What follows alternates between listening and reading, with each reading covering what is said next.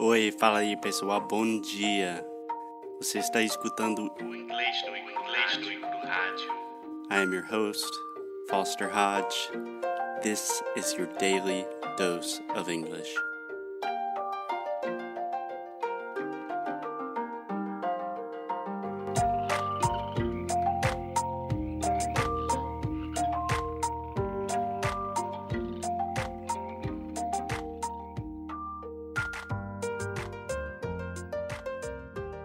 Hey, hey, Alexia. What's up? Hola, what's up? What's up? What's up? So, Alexia, How let's. are you? I'm good. I'm good. I'm great. We were just Thanks for talking. asking. We were just talking right now. Bye. Emma. So let's get straight to the point because this week we're talking about sounds. If you did not listen to the episode yesterday, then I recommend you start there. But with sounds, I tend to talk a lot. So let's get straight to the point. Does that sound good? Does that sound good? Big one. yes. Are you gonna make the same joke during the whole week? It was accidental.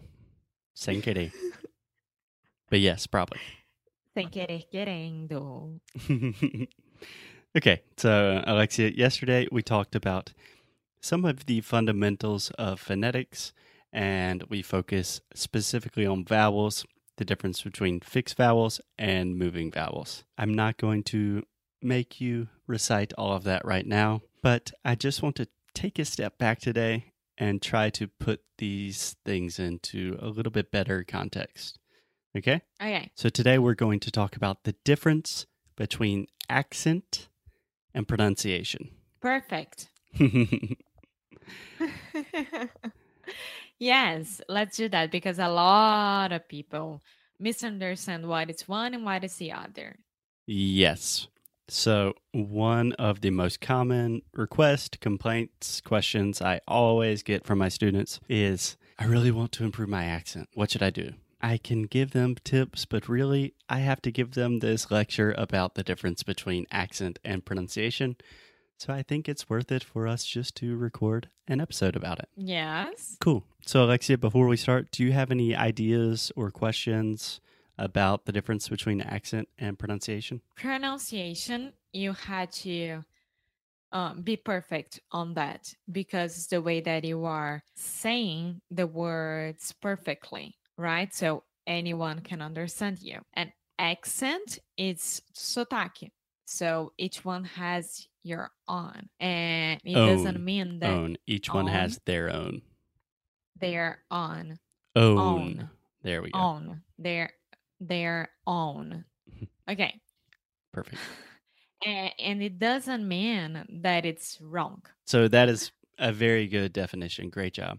Probably the key thing about the difference between accent and pronunciation is this idea of being understood or understanding, right? What I always say is that pronunciation is the physical activity of producing sounds with your mouth, your teeth, your lips, your throat, etc. So we're talking about the physical thing, right? Uh huh. And you can do this in a correct way where you move your lips together and people understand you. Or if you do this incorrectly, what we call that is a mispronunciation where people literally cannot understand what you're saying, right? Accent, on the other hand, really cannot be wrong. There is a lot of discrimination with accent, but accent has a lot more to do with the way that you say words, your intonation, your style, and it has a lot more to do with where you're from, who you are, maybe what city you're from, maybe your accent illustrates something about your socioeconomic status. It is a s- intensely personal thing, and everyone has an accent, and no accent is wrong. All accents are That's true. good, right? Yes, that's true. Yes. And in general, people, especially Americans, love accents.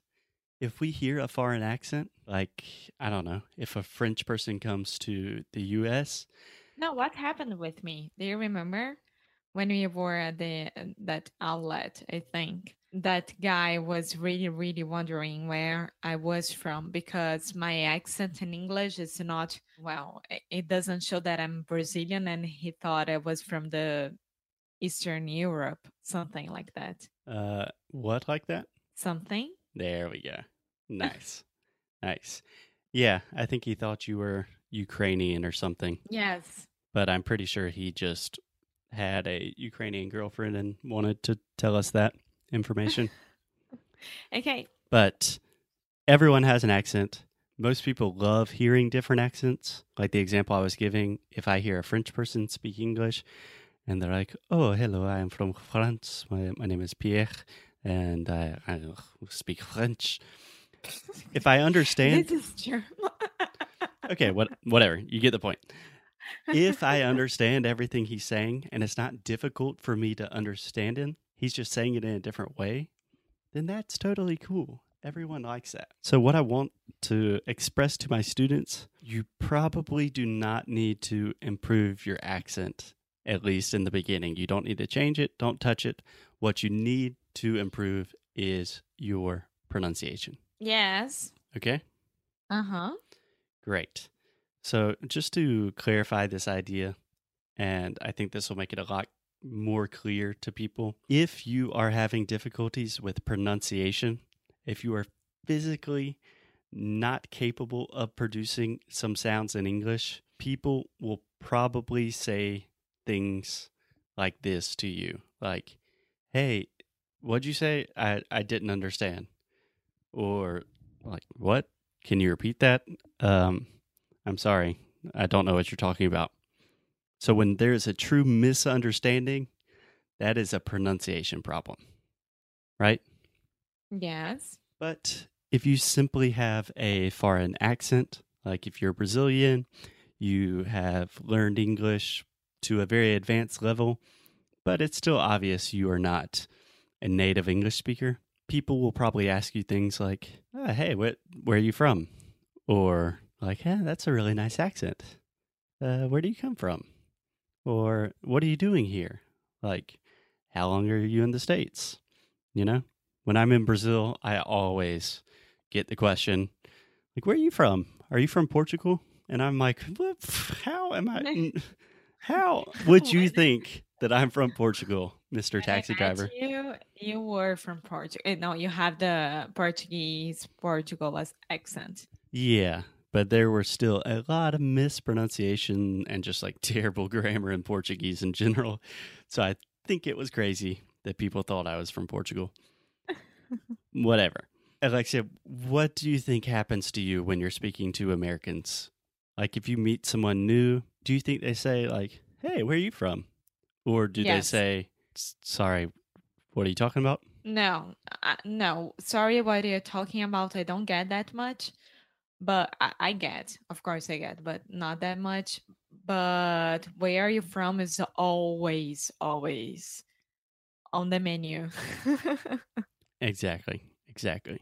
So that means that you do have an accent, but for the most part, your pronunciation is pretty darn good.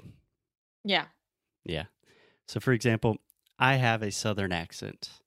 Maybe when I'm teaching, I have a little bit more of a neutral, general North American accent. But when I'm speaking with my friends, Your family. I'm a redneck. Yeah. My parents, they have a really strong southern accent. Yes. I You- love it. Yeah, I love it too. I think it is just precious. For example, you have a very strong Carioca accent. I have, and I'm proud of it. I don't mind. Right. So if you go to São Paulo or Bahia, Todo mundo vai me pedir para falar, fala biscoito, fala por favor, ou É. por quê. Yeah. é, mas as pessoas vão te falar, tipo, é, você é de onde? Você é carioca, não é? É, na, na hora fala, você é do Rio, né? Yes, but everyone can understand you. Maybe there's some weird words like Maybe when I'm at São Paulo and asking where is in the- São Paulo. in São Paulo and asking where is MASP, which is MASP. I, I, I don't know how to make Paulista accent, Mas, but uh, MASP, they won't understand, but that's fine. yeah, I cannot remember what episode that is. I will put it in the no, show Carioca notes. connection. Carioca connection. Ah, yeah, yeah. Okay. Okay, but you have a Carioca accent. Your dad has a very neutral, neutral Paulista accent. Yes. So even in your family, you have different accents, right? Yes, I do. So your accent is this intensely personal thing. It defines you. When you open your mouth, people automatically think things about you. They judge you. They are making assessments and observations about you. So, And it's up to you to make a good thing or a bad thing. yeah, yeah.